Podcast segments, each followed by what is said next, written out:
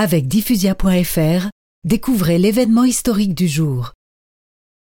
Finalement, ce fut Charles Quint qui fut élu le 28 juin 1519 et sacré empereur à Aix-la-Chapelle l'année suivante.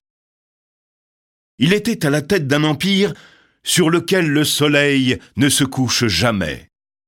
Les villes de Dunkerque, Verdun, Nancy et Besançon étaient encore au-delà des limites de la France.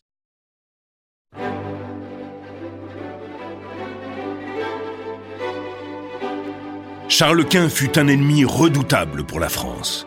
Il faudra le combattre pendant de longues années.